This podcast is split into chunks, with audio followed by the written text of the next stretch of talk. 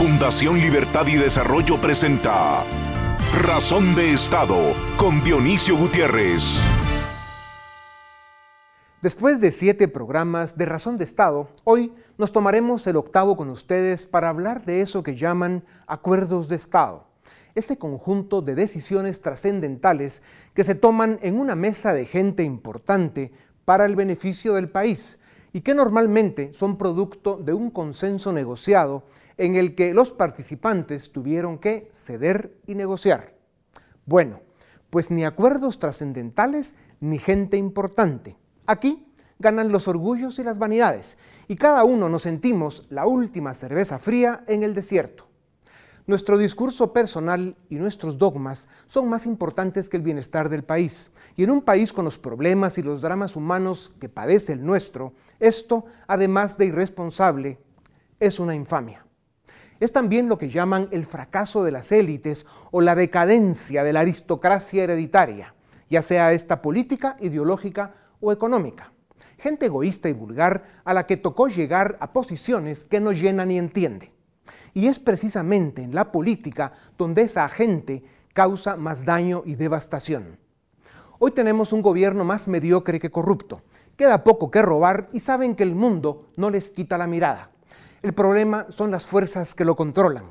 Retuercen, asesinan, manipulan, persiguen y esconden todo lo que pueden para decapitar cualquier esfuerzo que amenace ese imperio clandestino y criminal que tiene capturado al Estado.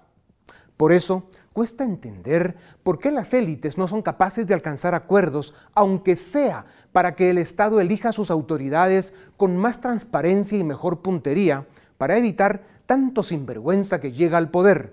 Acuerdos que permitan al Estado ofrecer justicia pronta y cumplida. Y acuerdos que den la certeza jurídica a la inversión y a la propiedad privada para que la economía crezca lo suficiente para generar oportunidades y aliviar nuestros graves problemas sociales. Los ataques constantes contra la libertad y contra la razón del Estado democrático y republicano son una amenaza que debemos enfrentar siempre con valor y determinación. En su último intento para asegurar el puesto del peor Congreso de la democracia, un grupo de diputados intentó dar un golpe autoritario a la libertad de expresión, proponiendo legislación que enviaría a la cárcel a quienes digan algo que moleste a sus majestades. Estos señores no se enteran que su obligación es rendir cuentas y dar buenos resultados, o que se vayan y permitan que al Palacio Legislativo lleguen dignatarios respetables. Estos señores no se enteran que cada día más los ciudadanos estamos hartos y cansados de sus trampas y sus mentiras, de su corrupción y su cinismo. En las últimas siete semanas compartimos con ustedes datos y reflexiones y señalamos a los responsables más visibles de nuestras desgracias. Esa colección de seres absurdos que han hecho cualquier cosa menos gobernar con responsabilidad y decencia. A las élites y a los gobernantes, hoy queremos hacerles una pregunta que aflige y perturba. ¿Cuánto más se debe hundir Guatemala? Y cuánto más sufrimiento debe pasar su gente para que despierten y logren unos acuerdos mínimos suficientes que permitan al país salir del impasse en que está. Como pocos momentos en su historia, Guatemala necesita y demanda que lleguemos a acuerdos mínimos que le permitan iniciar una era de crecimiento, desarrollo y bienestar, en libertad y democracia, con justicia y Estado de Derecho. A continuación, el documental En Razón de Estado. Desde el nacimiento de la democracia, Guatemala ha intentado sin éxito construir acuerdos que permitan trazar una ruta hacia el desarrollo. En 1996 firmamos los acuerdos de paz, que, además del alto al fuego que puso fin a 36 años de conflicto armado, contenían capítulos políticos, sociales y económicos que fueron abandonados. En el año 2000 intentamos hacer un pacto fiscal que pretendía proveer al Estado de los recursos necesarios para desempeñar sus funciones básicas. Los actores económicos y sociales se pusieron de acuerdo, pero a los políticos no les interesó. En 2003, la comunidad internacional promovió la Agenda Nacional Compartida, un esfuerzo que propuso una agenda mínima a los partidos políticos, que había sido discutida con la sociedad civil. En 2006 se firmó el Plan Visión País Guatemala 2020, que nuevamente fue promovido por la sociedad civil, en especial por el sector empresarial y firmado por los partidos políticos. Sin embargo, los políticos no cumplieron. En 2015, con la implosión de un gobierno criminal y la caída de la corrupta vieja política, se generó un momento cívico y un estado de ánimo nacional que no supimos aprovechar para volver a hablar de acuerdos de Estado.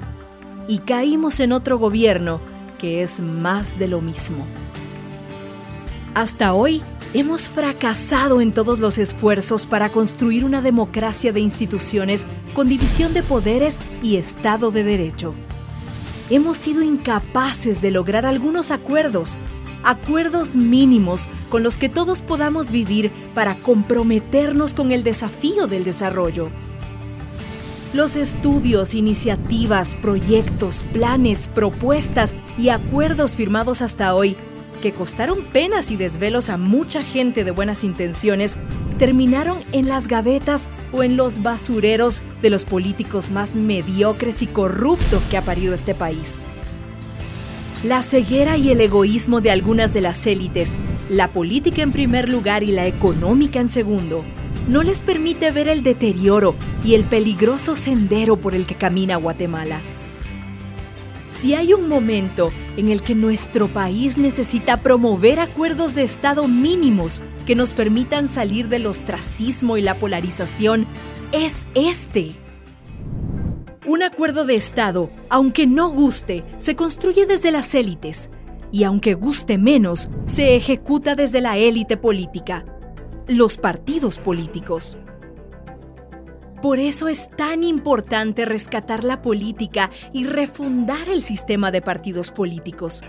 No podemos seguir permitiendo que esos señores jueguen con la vida de la gente y con el futuro de la nación. Este debe ser el primer acuerdo mínimo. Somos un pueblo tolerante, pero la paciencia se agota. Por eso, invitemos a los diputados para que en lugar de promover leyes que buscan proteger su corrupción o aniquilar la libertad de expresión, tengan un poco de vergüenza y se unan al esfuerzo de alcanzar acuerdos mínimos por el bien de Guatemala. El primer paso para la construcción de un acuerdo de Estado es pedir a líderes representativos que puedan convocar a la dirigencia de los distintos sectores de la sociedad, incluyendo al sector político. El segundo paso es definir los acuerdos mínimos para los ámbitos político, social y económico. Los temas que polarizan y rompen el diálogo se dejan para después. Y el tercer paso es firmar los acuerdos y hacer que los políticos los cumplan. En momentos de crisis otros países lo han logrado. ¿Por qué nosotros no? Si logran acuerdos mínimos, las élites demostrarían al mundo que Guatemala califica para ser nación civilizada, responsable y capaz de alcanzar el desarrollo.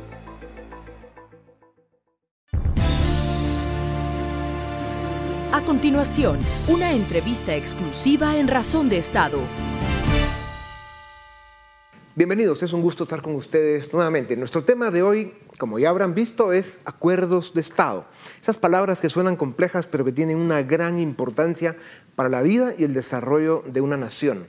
Nos acompaña para discutir este importante tema el licenciado Cristian Castillo. Él es eh, licenciado en Relaciones Internacionales con estudios en Economía.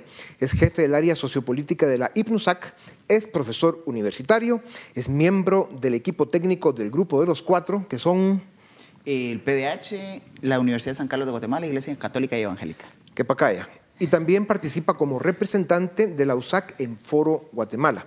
Debo decir que el licenciado eh, Castillo es uno de los líderes en Guatemala que juega un papel muy importante en la vida cívica eh, con responsabilidad, con entrega. Eso aquí lo apreciamos y lo admiramos, el licenciado, porque esfuerzos como el suyo son muy necesarios en Guatemala, lamentablemente muy escasos. Bienvenido a Razón de Estado. Voy a tratar de resumir muy brevemente tres etapas en la vida de Guatemala en las que se perdieron grandes oportunidades. Unas nunca lo habrían sido. De 1954, una época en la que no estábamos ni usted ni yo por acá, del 54 al 85 el ejército más o menos mantuvo la hegemonía, en lo que fue la conducción del país. Del 85 al 2000 eh, hubo una mezcla entre el sector empresarial a través de las cámaras, y, eh, eran fuertes y tenían eh, mucha capacidad de presionar en aquella época hasta el 2000, en una mezcla con los partidos políticos, donde básicamente eh, trataban de conducir eh, el país eh, y cuando en la política pasaban cosas que al sector empresarial no le gustaban, el sector empresarial se hacía sentir. Y a partir del 2000, básicamente, más o menos, nos gobierna y nos conduce el crimen organizado. Eh, en las tres etapas que ha vivido el país, obviamente en la primera del 54 al 85 era imposible hablar de un modelo de desarrollo, básicamente estábamos dominados por una dictadura militar y a partir del 2000 pues el crimen organizado ha sido el dominante.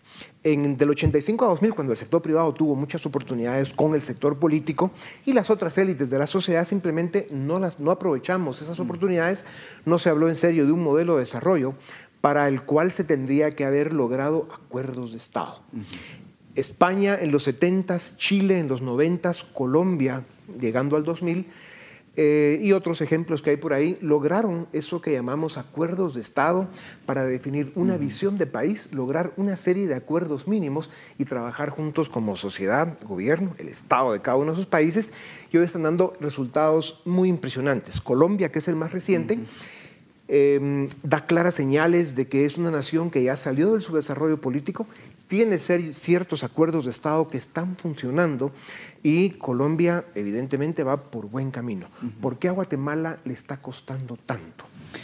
Eh, primeramente creo que, bueno, el agradecimiento por la invitación, primeramente porque creo que ha sido reactivo. Esos tres momentos que usted refiere y con los cuales coincido eh, han eh, tenido cambios de un periodo al otro sin planificación. Y entonces lo que se instalan son agendas coyunturales que si bien le dieron conducción política al país en esos periodos, eh, no necesariamente anticipan y eran agendas que defendían intereses de corto plazo. Muy corto plazo, muy corto plazo. No ha habido en el país un, acuerdo que le dé conducción al país para el mediano y largo plazo, 20, 25 años. Hay que recordar que hubo momentos como, como fue el plan Harberger en, alguna etapa, eh, todavía a finales de los 90 incluso, a principios de la década del 2000, donde el sector privado participó en aquello que se llamó el plan Harberger y se reunieron técnicos de todos los sectores del país y trataron de definir una agenda para el país, para hablar de un modelo de desarrollo, el plan Visión de País después, pero al final fueron esfuerzos que fracasaron.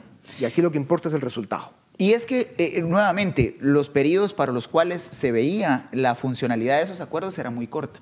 La agenda de los acuerdos de paz es la que en gran medida sigue orientando en este momento el debate político de las reformas del Estado. Y los acuerdos de paz son la agenda tal vez más estratégica que hemos tenido en los últimos 50 años, que puede en alguna medida verse como la visión de mediano plazo. Unos acuerdos de paz que algunos eh, grupos de las élites vieron como una oportunidad, pero a nivel nacional lo que realmente fue ese momento tan importante para Guatemala fue detener el conflicto armado, las balas, el plomo, las muertes. Eh, pero hubo un momento, 2015, cuando implosiona eh, el, gobierno patriotista y se desmantela todo ese aparato de corrupción, la captura del Estado, como se le dice, y, se abre una gran oportunidad que simplemente no aprovechamos. Y eso nos entra pues, en estos peligros que vivimos hoy, donde básicamente la democracia sigue capturada, eh, los políticos siguen eh, en, esa posición de defender sus intereses con esa cantidad de pactos de corruptos que estamos viendo, y, luego las élites divididas, eh, disfuncionales, sin liderazgos suficientes, incapaces de lograr acuerdos, desde Foro Guatemala, desde la Alianza por la Reforma, desde el CES y desde otros sectores de la sociedad. ¿Por qué? Porque su planteamiento es cae en un momento de la historia donde hay mucha fracción, mucho fraccionamiento, hay una hiperfragmentación de la sociedad guatemalteca. Cada uno quiere defender su visión particular y no hay voluntad para buscar áreas de encuentro, áreas de intersección. Cada quien sigue eh, en la posición de querer demandar su agenda histórica. El, campesinado, hagamos la reforma agraria, las mujeres alcancemos el 50% de los listados. los grupos, por ejemplo, de sociedad civil organizada urbana hacen sus planteamientos, pero ¿cuál es el área en donde nos encontramos todos los sectores. Y en esa área ponernos de acuerdo para darle conducción reactiva, porque en este momento, desafortunadamente, un pacto de país caería en una posición reactiva. Claro. Pero por lo menos para estabilizar la, transición que estamos viviendo y darle conducción política al país para los próximos dos periodos gubernamentales que sienten bases para la reforma profunda del Estado. Claro. Eh, Foro Guatemala, especialmente con su liderazgo, eh, desarrolló un documento que básicamente eh, tiene como título eh, una propuesta de agenda para el desarrollo nacional y plantea una serie de acuerdos, algunos probablemente excesivos y que son discutibles, pero en general la mayoría son no solo razonables, sino necesarios, indispensables. Muchos de estos son los mismos acuerdos que empuja Alianza por las Reformas, el CES eh, y desde otros grupos de la sociedad. Incluso algunos de estos acuerdos el sector privado estaría de acuerdo. Otros dicen que sí, aunque no. Pero en todo caso, em, es increíble el que no se logre eh, el, aceptar que Foro Guatemala eh, pueda liderar a estos otros grupos para decir, miren, sentémonos y, busquemos un acuerdo común. ¿Por qué no se logra eso? ¿Cuáles son los intereses detrás de cada uno de estos grupos que evita que se llegue a un acuerdo más amplio? Me parece que el, tema eh, describe muy bien la crisis de hegemonía que hay en el país. O sea, no hay credibilidad en ningún sector, en ningún actor. Eh, aquellos que dicen lo mismo, como aunque estén del mismo lado, porque hay bandos, aunque estén del mismo lado, eh, hay discriminación cruzada, hay descalificación hay una suerte en donde nos pusieron eh, unos contra otros y generaron intereses muy particulares. Los intereses electorales también ya están generando disociación. Y entonces cuando se ve un, eh, esfuerzo de esta naturaleza, si yo no fui o yo no estuve, digamos, en el proceso, yo quiero hacer mi propio proceso. Eh, sin embargo, lo que reconozco del trabajo que se hizo con Foro Guatemala, que parte de una propuesta que hizo la Universidad de San Carlos hace dos años, de la necesidad precisamente de una agenda mínima para darle al país la posibilidad de un pacto político para salir de la crisis. Em, lo que veo eh, ya en la práctica a la hora de presentarlo es que hay esa suerte de querer hacer un esfuerzo nuevo que parta de la visión y pueden haber muchos de los puntos en la propuesta de Foro Guatemala en los que no haya acuerdo, pero para eso están las mesas y para eso está la palabra, la expresión para poder discutir y alcanzar acuerdos, porque de eso se trata. Em, parte del problema, algunos analistas eh, y algunos también, tal vez de extrema derecha, señalan que muchas de estas organizaciones viven del conflicto y que como reciben fondos para empujar su agenda eh, particular o sectorial, pues entonces llegar a acuerdos es perder el negocio. Eh, ¿Qué hay de cierto en esto? Yo creo que es una visión superficial, sobre todo porque el, país lo estamos perdiendo todos y continuar en una posición cerrada de, posiciones maximalistas lo que hace es quitar la posibilidad de encuentros y de acuerdos. Si llegamos a la convocatoria de elecciones 2019 sin un acuerdo mínimo, sin un pacto de país que le dé contenido a la campaña electoral y que le dé herramientas de gobernabilidad y conducción al próximo gobierno, lo que vamos a tener es, una diáspora al estilo hondureño o al estilo salvadoreño en este momento. El sector privado participa en muchos de estos foros, en varios de estos foros, eh, tiene debería tener la capacidad de expresión y de participación y el empujar la posibilidad de llegar a acuerdos. Eh, ¿Qué papel juega el sector privado? ¿Por qué, ¿Por qué se siente tan en silencio y con tanta debilidad? Es que ha sido golpeado por esa lógica del, y por la política de, combate a la corrupción y la impunidad. Y eso viene en, gran medida a restarle la credibilidad que tenía en el periodo referido. Es decir, eh, hay una descalificación fuerte de otros sectores que antes eh, recibieron, digamos, la imposición del sector empresarial para la conducción del país. Entonces, en ese momento hay muchos heridos en el camino. Claro, no les hacemos estas preguntas a ellos o a sus técnicos porque no vienen a estos foros. Los cabales no los dejan. Y luego eh, lo que les dicen es que, hacemos preguntas muy difíciles, pero en todo caso, em, lo importante para Guatemala es que hagamos ese esfuerzo extraordinario. A que, a que, se sienten quienes deben sentarse a hablar, llegar a esos, esos, acuerdos mínimos que lo han logrado otros países y, sobre todo que tomemos en cuenta un elemento que ha sido siempre el elemento perdido, los partidos políticos. Porque los años que lleva Foro Guatemala, la misma Alianza por las Reformas y por otro lado el CES, etcétera, eh, digamos, el gran ausente ha sido el sector que es al final quien tendría que implementar cualquier acuerdo al que se llegue, que son los partidos políticos. Claro, sabemos que eso, con dos excepciones que podrán haber por ahí, son básicamente organizaciones criminales que lo que buscan es eh, defender sus intereses y saquear el Estado, ¿verdad? Eh, eso es muy grave, pero aún así... Eh, parte del tema debe ser rescatar la política y refundar los partidos políticos. Pero eso se ha consentido desde la sociedad. Eh, por 35 años se consintió que los partidos estuvieran en esas condiciones y se alentó inclusive a que las maquinarias electorales funcionaran en esa lógica. Este momento y la necesidad del acuerdo que hay en este momento para el país es precisamente rescatar la función de los partidos políticos. No hay organizaciones estables que se dediquen, que, inviertan en la formación de sus bases o en, la formación de su ciudadanía, sino que hay maquinarias electorales que, lo que hacen es facilitar el negocio electoral. Es evidente que en este momento Guatemala vive, vive una etapa eh, que presenta imposibilidad para lograr acuerdos. Vemos un sector político eh, en el que domina eso que llaman el pacto de corruptos, con, con esas posiciones impresentables, la última, el querer legislar para acallar la libertad de expresión y que no podamos decir que los políticos son corruptos, pues sí, señores, son corruptos y hay que decírselos en la cara. Están llevando al país al desastre, al precipicio y eso es absolutamente irresponsable y la historia no se los va a perdonar. Y por otro lado, pues el tema de los tránsfugas y todas las otras cosas que no hacen el Congreso y deberían de hacer. Y eso eh, tiene que cambiar. Eh, pero entonces, ¿cómo puede la sociedad, desde los distintos sectores, desde los distintos foros que existen, eh, darle una salida a esto? En primer lugar, superar la inmadurez que hay en este momento de que yo no quiero eh, sentarme con, otros o que tengo bloqueos de que con tal sector no hablo o que inclusive me cierro a que hay que pasar por la institucionalidad del Estado para promover los cambios que se necesitan de fondo. El acuerdo que necesita Guatemala es un acuerdo profundamente eh, que busque en todos los sectores eh, la posibilidad de que lo que salga de ahí nos oriente para los próximos 20 años. Claro. Pero para eso hay que tan solo, usted lo refería, sentarse a escuchar las voces de los otros. Y vamos a encontrar que múltiples sectores dicen lo mismo en los mismos términos. Hay más acuerdos de los que todos creemos. Yo comprendo que es incómodo el sacar estos temas en público, eh, incomodar a mucha gente, Em, y tal, pero es que Guatemala está viviendo un momento muy delicado. Estamos a escasos eh, ocho o nueve meses del próximo proceso electoral con una oferta política muy pobre, es más, sin propuesta. No hay ningún proyecto político que esté presentando eh, un proyecto de gobierno, un equipo de gente preparándose, etcétera.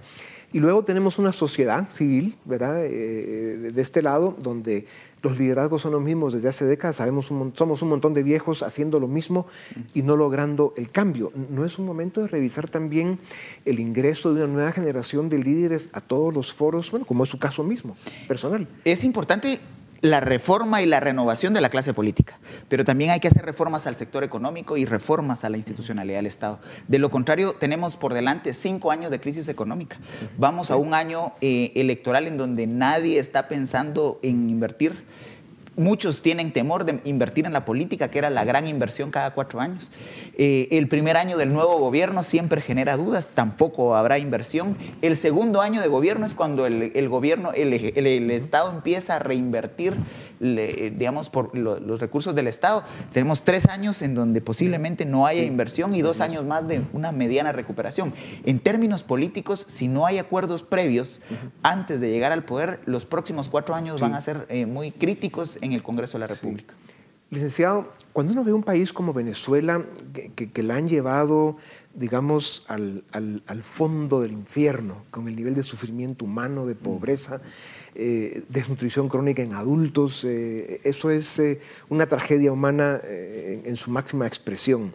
Y aún así, la sociedad venezolana no es capaz de llegar a acuerdos, incluso para hacer una posición eh, digamos, de oposición política al status quo. Claro, hoy en día es muy fácil, allá lo que tienen que ver es qué hacen para sobrevivir cada día. O sea, no importa qué tan mal pueda llegar a estar una nación, eh, si no hay los liderazgos suficientes con la fuerza necesaria, eh, vamos a seguir en Guatemala sin alcanzar acuerdos mínimos. Es que esa, eh, esa condición de vida en este país se ha mantenido los últimos tres siglos o dos siglos, en términos de que el 60% de nuestra población está en eso desde siempre, tratando solamente de subsistir. Sobrevivir. Y entonces no tienen la capacidad de ver más allá del tiempo de comida siguiente. Ahí es en donde las élites del país, y cuando hablo de élites ya no solo es la económica, ni solo es la clase política, sino que élites de pueblos originarios, las élites académicas, los, las élites urbanas de los colectivos que han emergido a partir de los movimientos de calle, deben tener la madurez política de sentarse en este momento y poder establecer esos acuerdos. De lo contrario, perdemos el país. El gran tema a partir de 2015 fue la corrupción. Pensamos que el siguiente proceso electoral, que es el que estamos a punto de entrar, el tema principal iba a ser corrupción. Sin embargo, el deterioro económico está siendo de tal magnitud que eh, el, el, tema principal probablemente va a ser la situación económica del país. Y la corrupción, pues lo dicen ya los estudios y las encuestas, pues ha bajado en nivel de importancia para la sociedad. Y no por eso deja de ser importante el combatir la corrupción y la impunidad. Sin embargo, eh, ante nuestra situación política, los niveles de inestabilidad, de falta de certeza jurídica, de la debilidad institucional con que sigue funcionando el Estado de Guatemala, pues presenta eh, lo que hemos dicho, ¿no? un periodo de tiempo de aquí al futuro en el que podamos tener crisis sobre crisis y un deterioro todavía mayor. ¿Por dónde está la salida? ¿Dónde está la luz al final del túnel? Precisamente en encontrar una agenda mínima de país en donde hayan áreas de intersección de todos los sectores. Tiene que estar representado y respetado los intereses del sector empresarial porque no, no hay que verlo como el enemigo. Tienen que estar respetados e identificados y representados los sectores eh, populares, los pueblos originarios, las mujeres, los jóvenes. Y esos puntos de encuentro son casi que un decálogo en todos los sectores. Tenemos que hacer reformas al sistema político. Hay que reformar la ley electoral pero de manera profunda, uh -huh. no más parches. Yeah. Si le seguimos poniendo parches, estamos generando un sí. adefesio que no le funciona claro. a nadie y que al final genera rechazos. En el modelo económico, atender lo rural, atender claro. la pobreza. Guatemala ya no necesita más confrontación, sin embargo, tampoco podemos ni debemos ser políticamente correctos en el sentido de no decir las cosas que hay que decir. Guatemala necesita crecer su economía seis puntos porcentuales por arriba del crecimiento de la población, necesitamos estabilidad política, certeza jurídica y resolver los grandes problemas sociales sociales con los que sigue viviendo Guatemala. Y para eso hacen falta acuerdos políticos de gran altura, eh, mínimos pero suficientes para poder darle tracción a Guatemala. Si no, en dos palabras, eh, ¿qué escenarios nos esperan? Un escenario en donde la desnutrición se va a seguir comiendo a las generaciones de este país, uh -huh. van a seguir do, uno de cada dos niños desnutridos, un escenario en donde habrá mucha más fragmentación que la que ya tenemos en este momento. Uh -huh. Si ahorita es difícil ponerse de acuerdo, cuando hay hambre o cuando no hay recursos en el bolsillo, la posibilidad de llegar a acuerdos es menor. Si no logramos eh, llegar a acuerdos en este momento, podemos seguir perdiendo la credibilidad en la institucionalidad del Estado y eso nos lleva a sálvese quien pueda y a usted eh, imponga su propia ley, sí. porque la ley del Estado es incapaz de resolver sus dif las diferencias que tenga con otros o atender sus necesidades. Licenciado, muchas gracias. Guatemala lo necesita, usted siga presente. Con ustedes volvemos en un momento para seguir en Razón de Estado. A continuación, el debate en Razón de Estado. Damos inicio al debate en Razón de Estado. Hoy vamos a discutir sobre acuerdos de Estado y contamos con dos analistas. En primer lugar, el licenciado Edgar Ortiz, director del área jurídica de Fundación Libertad y Desarrollo, y el licenciado Javier Soria, empresario y analista independiente. Gracias por estar esta noche en Razón de Estado. Eh, licenciado Soria, en la actual crisis que está pasando el país, ¿Es posible realmente para Guatemala alcanzar ciertos acuerdos mínimos? Acuerdos en los que podamos darle viabilidad al país en el corto, en el mediano y largo plazo. Creo que es una respuesta complicada de dar. Eh, el incentivo para llegar a esos acuerdos, la necesidad latente está.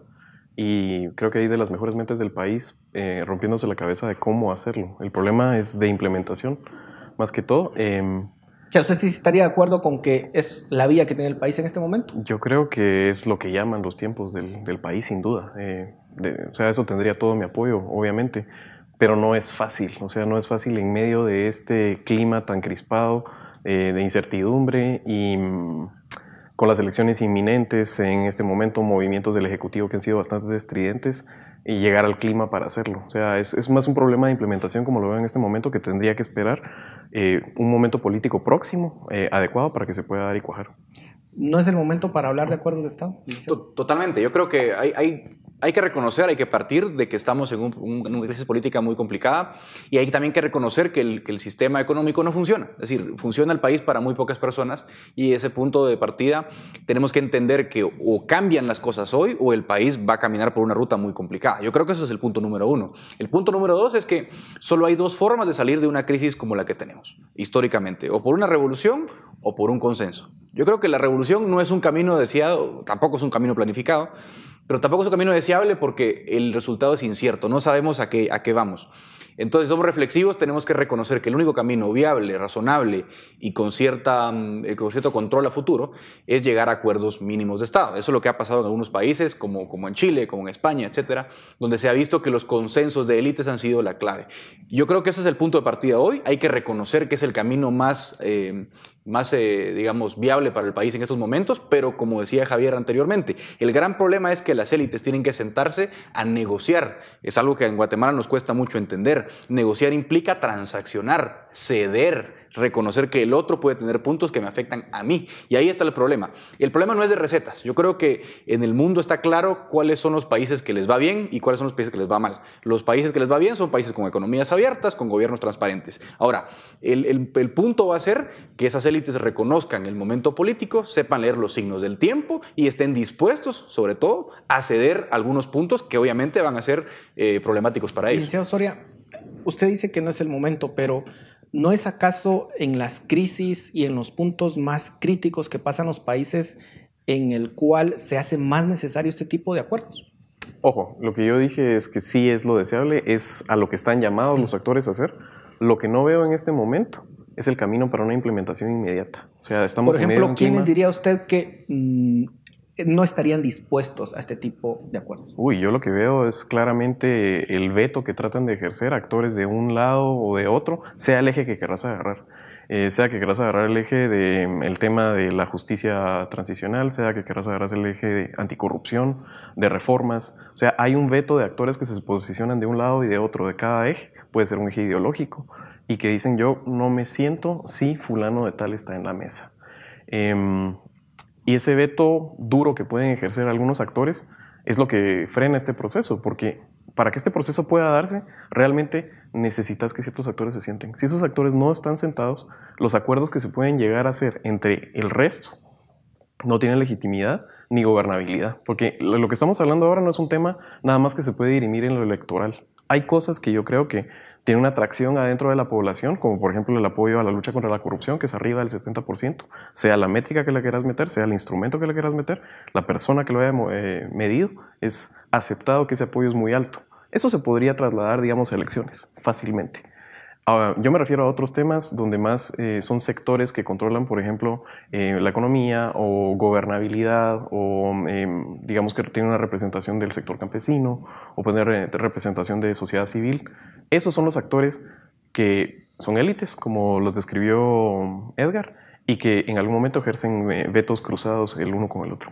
¿Estamos condenados entonces a no alcanzar un acuerdo mínimo en Guatemala? Yo creo que estamos condenados en la medida que no identifiquemos el problema. Y para mí el problema está planteado de la siguiente forma. ¿Quiénes son aquellos actores que ejercen poder de veto? Pues generalmente los extremos. Y tenemos dos, dos extremos ideológicos. Tenemos por un lado el sector ultraconservador, que no está dispuesto a ceder nada, que para ellos el problema es eh, parece que están en 1960 eh, con la amenaza comunista, que lo único que quieren es tomar el control, imponer una agenda ultraconservadora, y ese sector, lógicamente, no va a estar dispuesto a llegar a un acuerdo mínimo. Y por el otro lado también tenemos actores de extrema izquierda que, de nuevo, están con el sueño trasnochado de la revolución, de la de imponer un sistema, digamos, eh, plurinacional, etcétera. Y ese sector también eh, tiene, tiene un poder, digamos, de, de, veto. Y cuando son sectores que hacen mucho ruido. Exactamente, son sectores que, que, tienen una amplificación muy grande con sus mensajes, pero que yo no, yo no creo que representen a la mayor parte de la población. Generalmente, en una, en una sociedad cualquiera, la población tiende a estar al centro, tiende a ser moderada. Pero mientras los extremos tengan muchísima voz, tenemos un problema. ¿Cuál es mi sugerencia? Pues mi sugerencia es, decididamente, las élites tienen que excluir a los extremos de la negociación. Tenemos que sacar al sector ultraconservador y a la extrema izquierda de la negociación. De lo contrario, va a ser imposible poner sobre la mesa los puntos básicos, porque ambos extremos están bloqueando las agendas mínimas que son necesarias para llegar, o por lo menos para construir un acuerdo de Estado. Yo ahí discrepo. yo ahí discrepo y sí me, me gustaría em, que matizáramos un poco más. Sería muy lindo eh, si lo que sucede realmente fuera que los extremos son los que están ejerciendo veto. Pero yo veo los extremos bastante estridentes y realmente alejados del poder real. El problema es cuando se les da cancha y cuando se les abren vías por actores que sí tienen un peso. O sea, tienen, pueden tener un peso económico, pueden tener un peso dentro de sociedad civil, pueden tener uh, otra capacidad, digamos, de ejercer adentro del sistema presión o influencia. Y eso sí le abren cancha a actores eh, como los que estaba perfilando un poco mm, Pero Edgar. el punto sería entonces cómo estos actores que son más moderados no, no Es que no abren son moderados ese necesariamente, ese es el problema. Yo veo una... Por ejemplo, hay una necesidad y un proceso que se truncó, siento yo, eh, después del el caso y el juicio por genocidio en el 2012, donde había claramente una transición de élites. Lo podíamos ver en la conformación de las cámaras empresariales. Y ese proceso lo mira uno truncado. Mira muchos actores moderados, con otro tipo de ideas, con eh, una noción de Estado, de formulación de políticas públicas, etcétera, formados que tienen ahora, rondan los 40 años y que precisamente están siendo excluidos adentro de su sector porque se le ha dado cabida más a esas voces extremas. Entonces, no podés, eh, al final de cuentas, ignorar eh, al sector económico de este país, a los grupos más poderosos, eh, pero esos grupos le han dado cancha precisamente a veces a los actores extremos. Y del otro lado, eh, sí veo una sobrerepresentación de militancia, por ejemplo, en espacios de sociedad civil, de militancia, digamos, de lo que fue la insurgencia en su momento.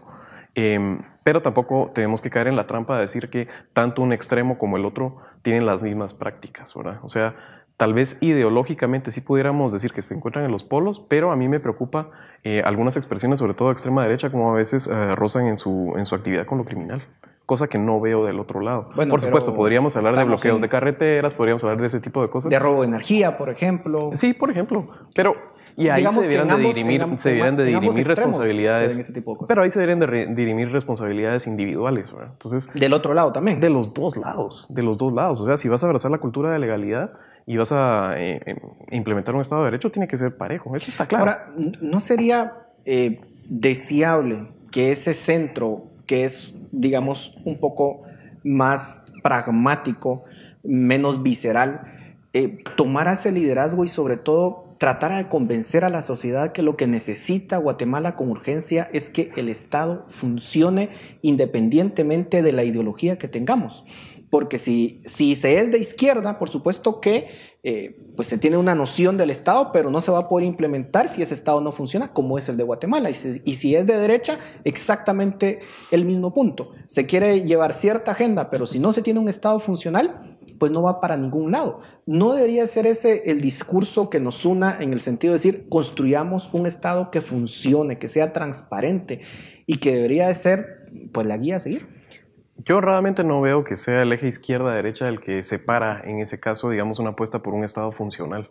Podría, digamos, una izquierda ideológica y una derecha ideológica discutir el tamaño de ese Estado. Pero yo cuando veo, digamos, ese intento de socavar el Estado, de cooptarlo, etcétera, más que todo tiene que ver con una visión del Estado. Si es un Estado patrimonial al que voy a saltarlo, o sea, sea porque quiero prebendas para mi empresa, sea porque no me conviene que haya presencia del Estado porque soy narco en algunos territorios, eh, sea porque prospero yo adentro de un sistema de corrupción o los que hacen una apuesta, digamos, por un Estado. Creo que eso parte mejor las aguas hoy en día que, que la derecha. O sea, por ejemplo, yo puedo hablar tranquilamente con Edgar, nos conocemos de otros espacios y sabemos que coincidimos en esa necesidad de un Estado y no es lo ideológico lo que nos, eh, lo, digamos, lo ideológico no es una barrera para que nos podamos poner nosotros de acuerdo en ese tema. Yo, yo creo que ahí, ahí hay un punto interesante. Digamos, tenemos dos tipos de actores que se oponen a este proceso de consensos.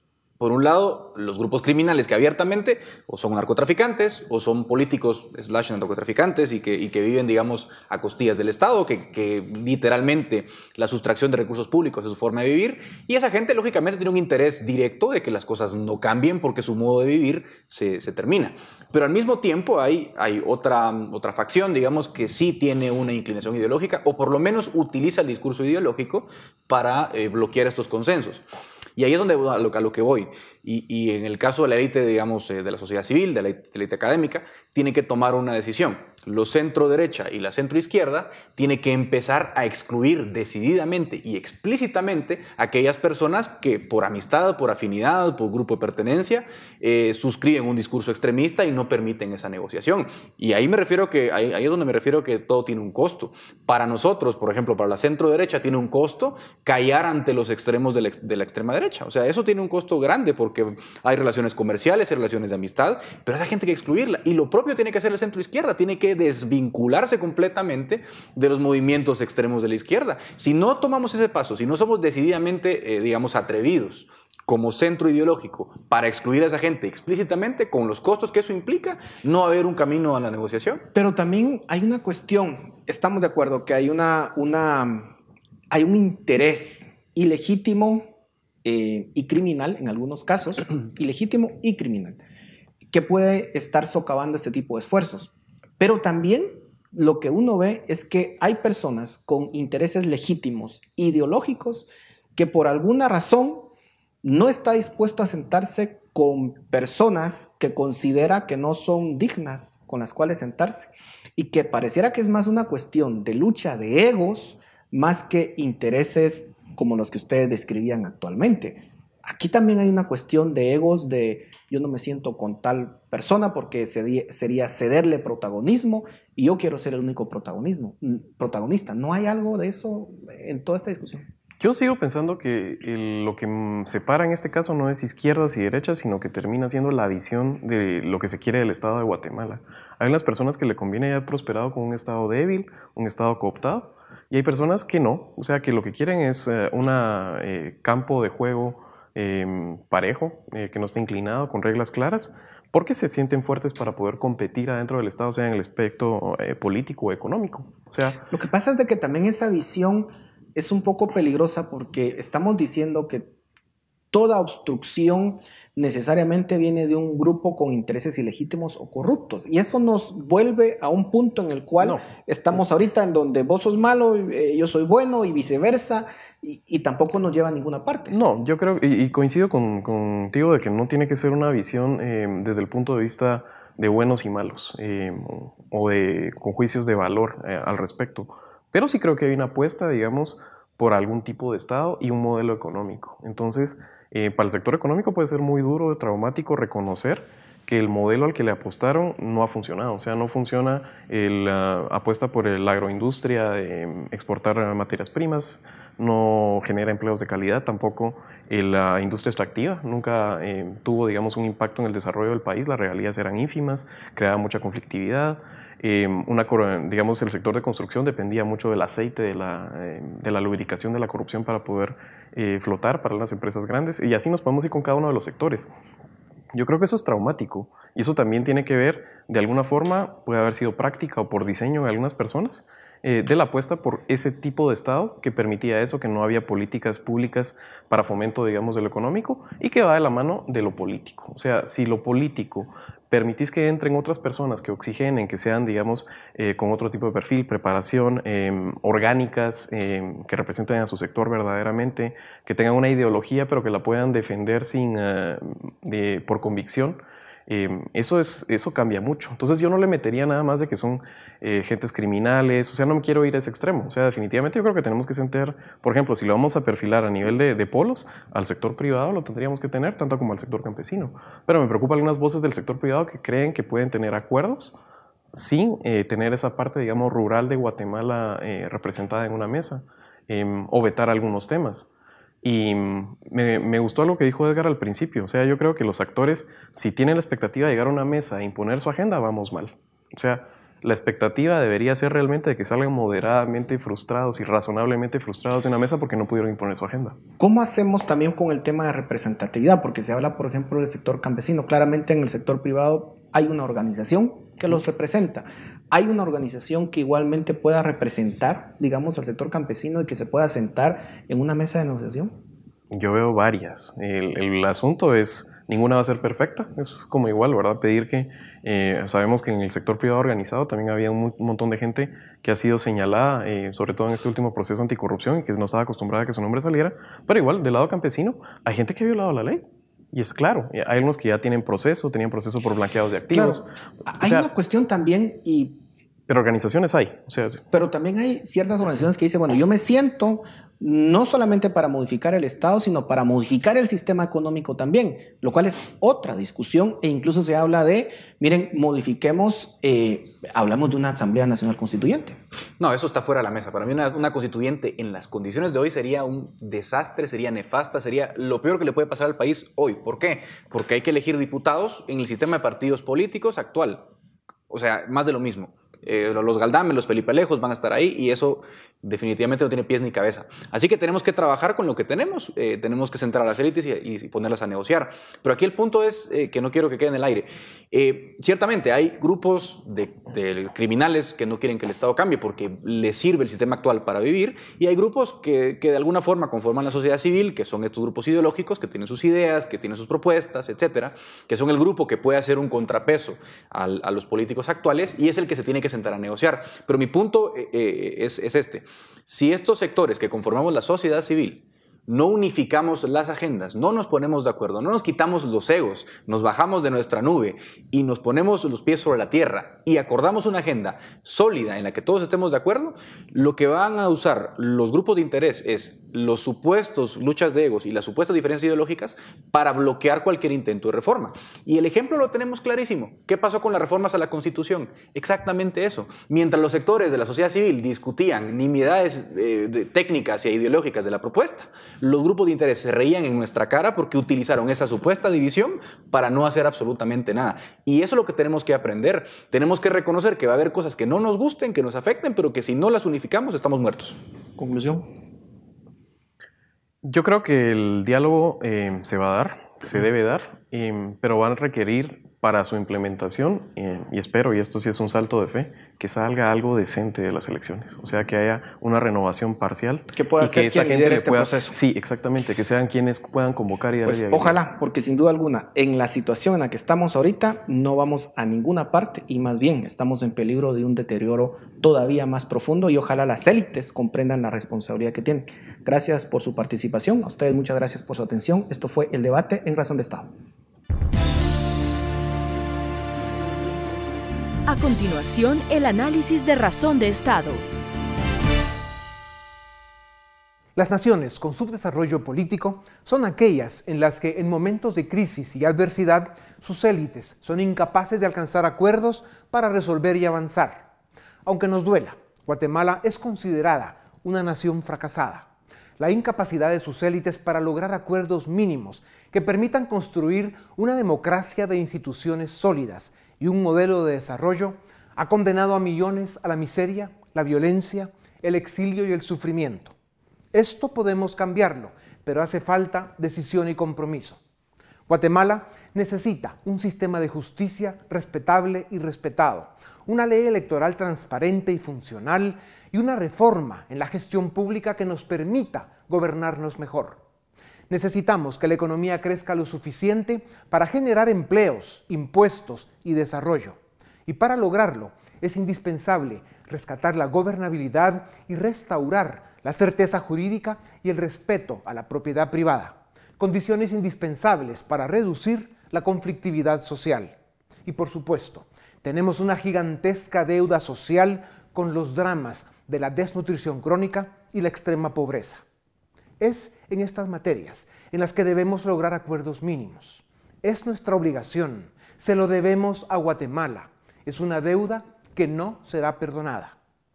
España, Chile y Colombia son países que en medio de graves crisis acordaron agendas mínimas para resolver y avanzar.